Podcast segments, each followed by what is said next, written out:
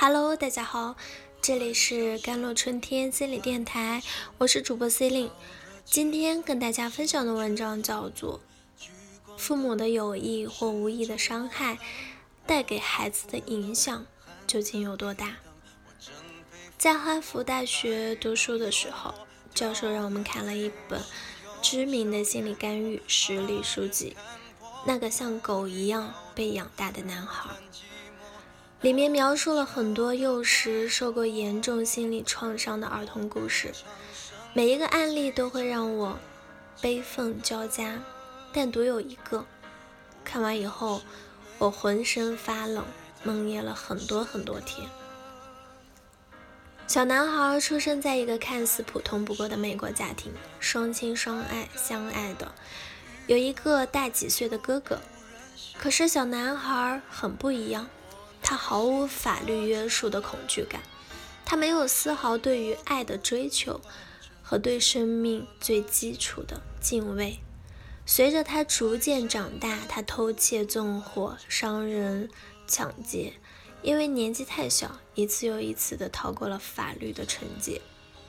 直到最后，他尾随着邻居女孩到了公寓里，强奸了她，杀害了她，并又一次。对冰冷的尸体进行了侮辱。被抓住的时候，他毫无悔意。问到为什么要杀害女孩，他如此回答：“我只是觉得她的哭喊、哀求声很烦，所以我就把她杀了。就像你觉得一条狗叫得很烦，你也会把它杀了那样。”小男孩极为聪明，极善于伪装自己。在行为败露之前，很多的邻居都觉得他是一个很有绅士风度的可爱的男生。诊断很容易，就是反社会型的人格障碍。重点是为什么？家庭环境不和睦吗？不，双亲相爱，哥哥也成长得很健康。有遗传因素吗？不，整一个大家族里都没有任何人有类似的问题。心理学家调查了很久，终于发现，男孩的母亲有轻微的智力的障碍。哥哥出生的时候，男孩一家住在了乡下，有家族其他成员的相互的帮衬，其乐融融。后来，母亲怀着二胎和丈夫搬到了城里，弟弟出生了，母亲初来乍到，没有任何人能施以援手。孩子出生不久。轻微智障的母亲就没有办法忍受幼子的哭泣和打扰，所以白天在喂饱婴儿之后，母亲就会带着自己的大儿子出门游玩，直到天黑，丈夫下班，两个人才会回到家中。妈妈回答心理学家提问的时候，一脸的天真，她丝毫没有意识到，看似周全的安排，给自己的二儿子。造成了多么可怕的影响！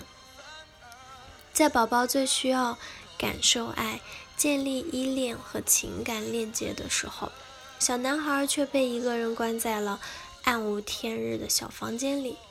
他饿了、渴了，渴望温暖，却只能一个人忍受孤独。没有人给他安抚，没有人和他拥抱，他一次次的声嘶力竭的啼哭。抗议，没有丝毫的回应。久而久之，他的大脑再无法培养感知的情绪和爱的能力了。他再也没办法像正常人一样去同情、去体谅。他明明可以成为一个阳光快乐的小孩，却最终变成了一个冷血、绝情的杀人犯。调查的最终。评审团要求心理学家判定男孩是否有能力、有行为，是否应该负全责。心理学家写下：“我知道男孩有多无辜，但我又如何说他是无辜的呢？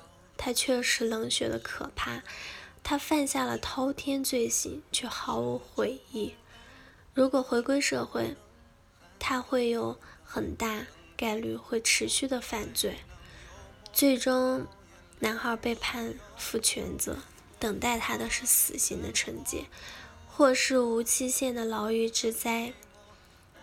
整个案件最让我感到恐惧无助的，莫过于从始至终我们找不出一个罪大恶极的人。每一个人都是受害者，每一个人都是加害者。我曾经转发了一条大学生虐猫的微博，微博微博下面有人问我：“小姐姐，你说他为什么要这样？”我不知道他的背景经历，不论他是先天的残缺还是后天的影响，我敢确保的是他的心理状态极其不正常，他的大脑结构也与常人有别。最可怕的是，这样的心理状态和大脑结构一旦产生了，几乎不可挽回。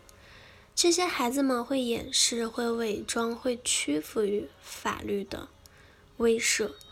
但是他们可能永远不会真心实意的忏悔。